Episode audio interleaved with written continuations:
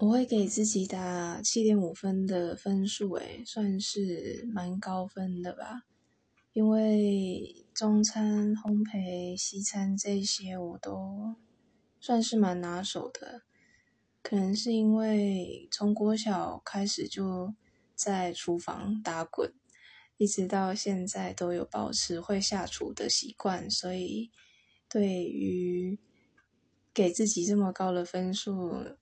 算是完全不心虚的。那保留二点五分是因为还有很多菜我还没试过，所以留这二点五分算是给自己的进步空间。